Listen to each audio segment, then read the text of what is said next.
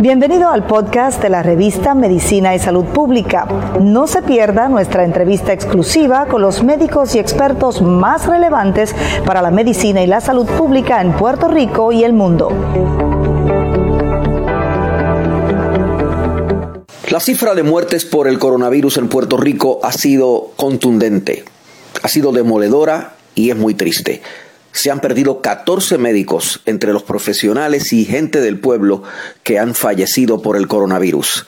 Mi nombre es Luis Penchi. A un año del inicio de la pandemia, este es un reporte especial de la revista de Medicina y Salud Pública.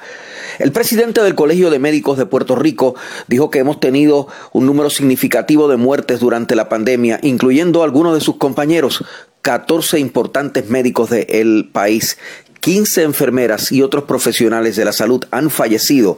El número de muertes a nivel general pudo, hacer, pudo haber sido peor si nos comparamos en nuestras estadísticas con las de Estados Unidos y otros países del mundo, dijo el doctor Víctor Ramos en entrevista con Medicina y Salud Pública. 14 médicos, 15 enfermeras, dos terapistas respiratorios, un paramédico y ciertamente 2.000 puertorriqueños, incluyendo policías y otro personal que trabaja en, primera línea eh, de, en, Puerto Rico, mucha gente de los médicos que yo conocía, una expresidenta del distrito de Aguadilla, el Colegio Médico Cirujanos de, de, de Puerto Rico, pediatra como yo, entre los 14, cuatro son pediatras como, como, como yo, así que, que ciertamente gente muy, muy apreciada y gente, incluso gente muy conocida, ¿verdad? El doctor Benji Rodríguez era como todo el mundo sabía que era el portavoz de todo lo que tenía que ver con centro médico, como emergenciólogo, la,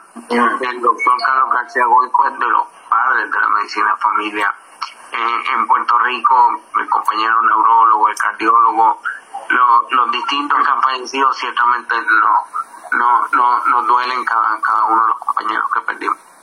Sí me parece que Benji fue eh, muy emblemático, sobre todo para los medios, nos impactó mucho porque como usted muy bien dijo, era un portavoz eh, irreemplazable, ¿verdad?, eh, del centro médico. pudimos haber evitado algunas de esas muertes, de las de los médicos y, la, y el resto de la ciudadanía, doctor. Bueno, siempre, siempre hay luces y sombras, sobre todo en algo que no conocíamos. Pero si tomamos en cuenta cuánta población vive en Estados Unidos y que usualmente lo que pasa en Estados Unidos se refleja en Puerto Rico, nosotros deberíamos tener 5.000 muertos y no, y no 2.000 basado en la cantidad de muertos que hay, que hay en Estados Unidos. Así que algo bien hicimos, ciertamente cuando hubo que denunciar que había falta de equipo de protección personal en los hospitales lo denunciamos, cuando había que, que, hacer distintas cosas se, se hicieron, unos incentivos, por ejemplo, para los médicos residentes que nunca llegaron porque la Oficina de Profesionales de Salud y su directora nunca pudo hacer una lista de los médicos residentes. Eh, y ciertamente siempre hay cosas para, para, para mejorar, pero yo creo que en términos generales hemos tenido más luces que sombras en, en, en, esto. Siempre se enfatiza en lo que problemas, ¿verdad? Como hubo, como lo de las pruebas, como al principio que no había rastreo, pero todo eso se montó y a un ritmo acelerado y con gente altamente con, con, comprometida que está trabajando en cada uno de los aspectos del Departamento de Salud y en, el sector privado que le estamos dando apoyo apoyo al, al gobierno. Así que, que, que se hizo un, un excelente eh, trabajo a, a, la larga, ¿verdad? Cada muerto eh, es alguien que uno no quiere que, que, haya fallecido.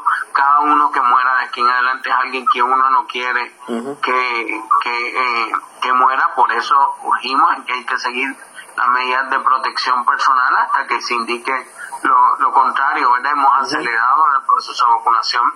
El presidente Biden se impuso unas metas, para eso tiene que venir con, con mayor cantidad de vacunas. Ya tenemos 100.000 mil semanales y básicamente las distintas organizaciones que vacunan están todos los días vacunando en distintos en distintos lugares y la idea es llegar lo más pronto posible a esa meta y entrar a lo que sería nuestra nueva normalidad y cosas que nunca van a cambiar. Es el doctor Víctor Ramos. A un año del inicio de la pandemia, en un reporte especial para Medicina y Salud Pública, mi nombre es Luis Penchi.